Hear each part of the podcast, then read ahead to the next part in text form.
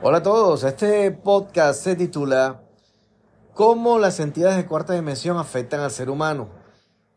Desde el punto de vista de la influencia de estos seres en el ser humano es un terrible, un daño de dimensiones incalculables cuando pensamos en cuál es la, la forma en la que estos seres logran influenciar tal, de tal manera en el ser humano que producen desequilibrios, producen pobreza, producen diferentes cosas desde el ámbito emocional que es el, la parte débil, el lado flaco de nosotros los seres humanos, que es la parte del sentir.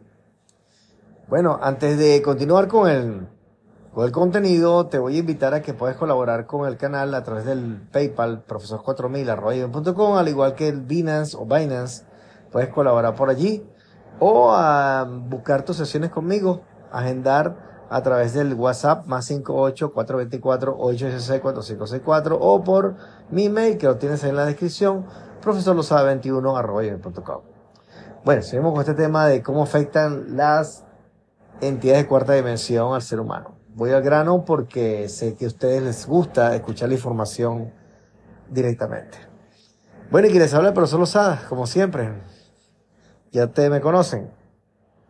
Lo importante es valorar, le decía, lo que es la afectación al ser humano con esta santidad de cuarta dimensión, principalmente viene dado por el sentir, ya que el 2% de ADN luz que tenemos nosotros nos, nos hace sentir amor, tristeza, todo lo que se llama, todo lo que tiene que ver la parte del sentir. Pero tenemos un predominio de ADN reptil, un 98%, que es lo común que encontramos mayormente nosotros los seres humanos, que somos simplemente un experimento de estos seres de cuarta dimensión, a para los cuales somos nada más que un corral de, como de gallinas, un corral donde ellos vienen a alimentarse. Entonces, a la hora de, les decía, de valorar este hecho, es cuando empezamos a buscar resolver. Es cuando evaluamos y decimos, bueno, pero agarras dinero y se te va. Eh, tienes problemas con tu pareja, con tu esposa, con tu esposo. Problemas con los hijos. Se evidencia un montón de cosas que, bueno, tú dices, aquí hay algo que no está bien.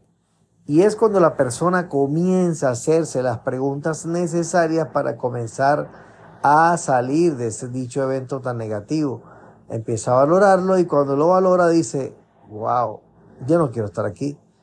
Y va donde el brujo o va donde cualquier otro de estos seres de cuarta dimensión que dominan.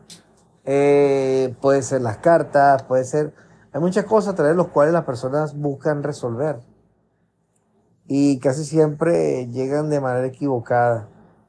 Llegan a sitios insospechados a los cuales más bien la interferencia se acrecienta y bueno, da respuesta por un momento, pero después simplemente te cobran otra vez el favor estos seres. Entonces la influencia también viene dada por desde el nacimiento. Ese ser desde el nacimiento está influenciando a las personas, la toma, le pone implantes, eh, ya por supuesto la mamá la tiene controlada, la familia, es un evento, un hecho que viene de familia en familia mayormente y ellos, bueno, dominan todo el entorno y al dominar el entorno, la persona está indefensa ante estos ataques, todos estos desmanes que realizan con nosotros. Vamos a engaño, pues, por el entorno nos engañan. Entonces, bueno, una vez que la entidad llega, entra, hace una posesión del cuerpo y comienza ya a actuar directamente en ella, sea hablándose de su familia, a su trabajo, eh, bueno, y dominando otras personas también, y a través de él, bueno, implantando otras más o de ellas. Esto es muy sencillo de entender, simplemente cuando vemos el punto de vista y comenzamos a verificar desde qué vida eh, bajo hipnosis, ¿no? Regresiva.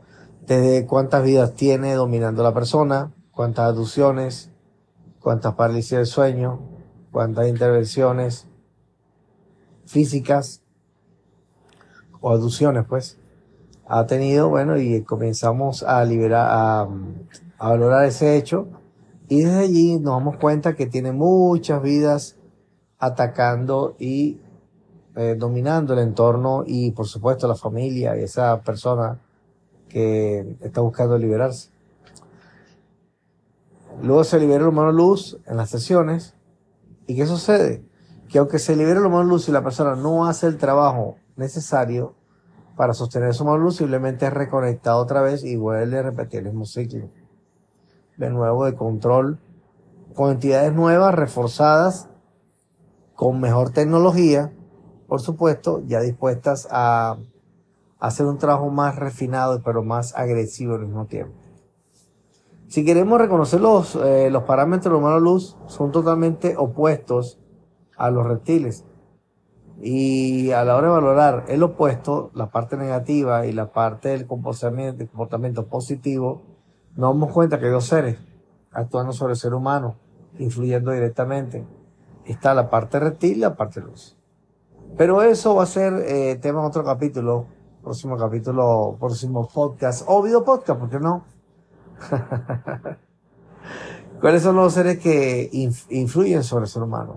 Bueno amigos, espero que les haya gustado, eh, nos vemos pronto y gracias por ser consecuentes y apoyar mis contenidos tanto en YouTube, Profesor Lozada 21 y también Hipnosis Profesor Lozada y por supuesto en TikTok, Profesor Lozada también. en Instagram, Profesor Lozada. Bueno, entonces nos estamos viendo pronto. Espero vean mis hipnosis completas si así lo desean en Hipnosis Profesor Lozada. Muchas gracias y hasta la próxima. Chao.